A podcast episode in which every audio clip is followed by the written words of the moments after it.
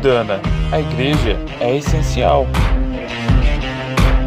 Oh, you! Aqui direto da cidade da grávida Taubaté, Siri e Samidana não tem a mínima noção do que é Deus Vult. Igreja é um serviço essencial na pandemia? Será que Samidana está certo? Será que a grávida de Taubaté engravidou de verdade? São essas perguntas que responderei no episódio de hoje.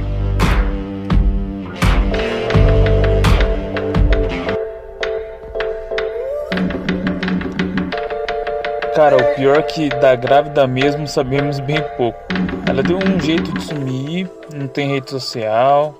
Tinha uma lojinha de artigo religioso, mas parece que fechou. Enfim. Igreja é um serviço essencial? Bom, primeiramente existem duas formas de responder essa pergunta. Uma é a visão de uma pessoa com viés tecnocrata, objetivista, e a outra forma é de uma pessoa que acredita nas contribuições positivas do contato com o metafísico, não sendo necessariamente uma pessoa crente em Deus, mas que acredita que esse contato é importante para a sociedade.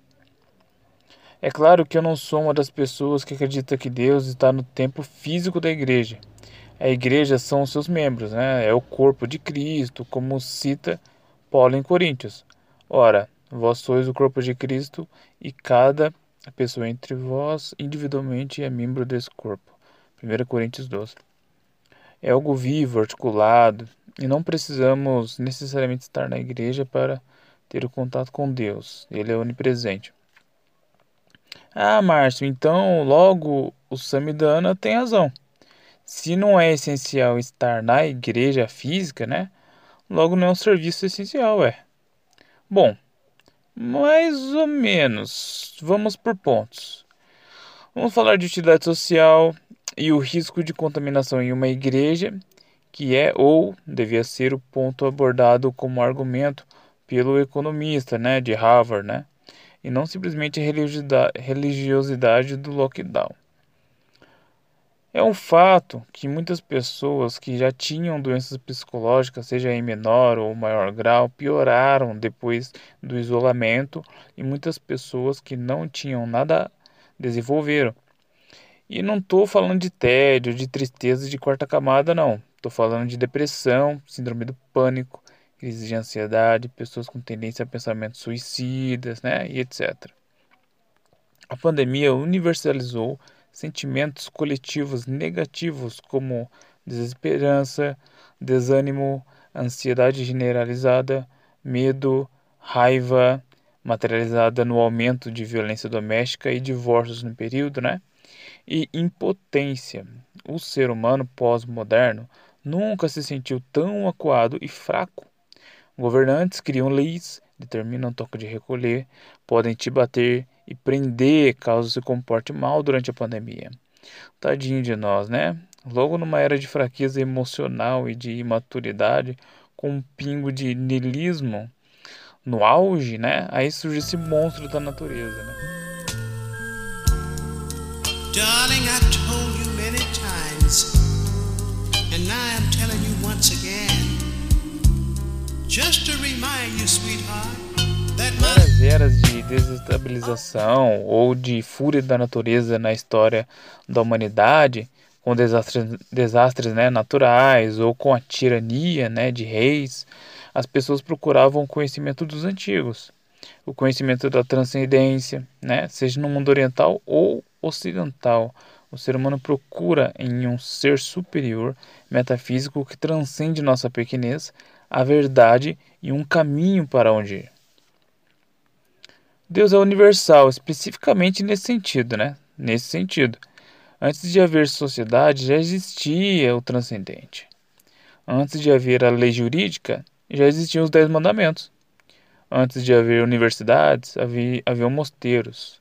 Antes de existir médicos, já existiam os curandeiros. A moralidade do Ocidente é inicialmente uma herança da religiosidade. Depois ela foi sendo absorvida pela cultura, por bem né, ou por mal. Temos como resultado a parte do planeta mais justa, mais democrática, com mais riquezas materiais, com o advento do capitalismo, né? com mais tecnologia, com mais filósofos intelectuais de peso. Então, a gente pode concluir que intelectualmente, espiritualmente, a religião foi essencial para a perpetuação e formação da sociedade. Mas hoje temos um ceticismo e um mundo voltado para as comprovações científicas. Ciência, ciência, ciência. E embriagado em filosofia moderna, né? O que coloca a esperança, a transcendência, as forças psicológicas na imanência. Os olhos pararam de olhar para cima e só veem o que está na linha da sua altura. Isso quando não olham só pela linha do próprio umbigo.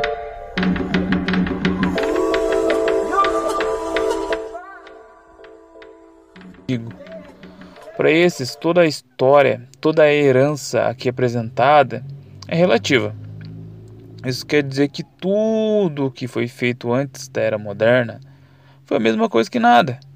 Nada fez sentido nenhum.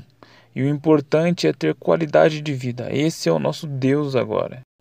Esse pensamento materializado pela boca do Sami, que faz questão de dar carteirada quando fica irritado, dizendo com orgulho: Eu fui para Harvard, eu fui para Harvard. É a completa relativização da história e da importância para o ser humano ir à igreja. A igreja são os membros, mas o dia da celebração é o dia em que esses membros, irmãos, se encontram e têm um momento de comunhão juntos. Colegas na fé, soldados, aliados no meio da guerra espiritual. Muitas pessoas, só pelo fato de ir à celebração, mesmo não sendo convertidas, se sentem bem e seu coração se preenche de paz. Há um mover espiritual de cura nesse local. E isso não pode ser ignorado. Mas eu estou defendendo que dentro da igreja devemos esquecer a existência do vírus chinês? Não! As celebrações, diferentemente do comércio, não necessitam de contato físico, meu filho. Além do mais, deve haver distanciamento, uso de máscara, álcool gel, temperatura medida, e quem não se sente bem, que não apareça né, na reunião. E ainda se tem a vantagem de geralmente ir as mesmas pessoas no local, né? Isso facilita é, para que a gente possa estar tá filtrando, né, quem quem está doente ou não. É um ambiente seguro e que pode ser controlado.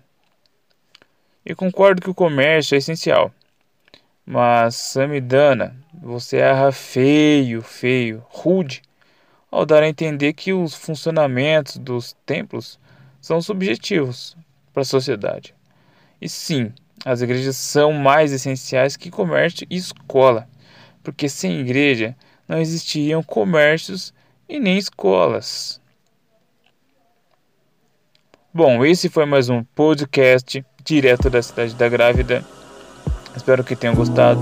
Não se esqueçam de ir lá no Instagram e me seguir, mar.ciomachado, que é uma página que eu crio bastante conteúdo religioso, conservador, é um conteúdo mais ligado à filosofia é um conteúdo mais ligado a políticas conservadoras, né? Enfim. Me sigam lá e até mais.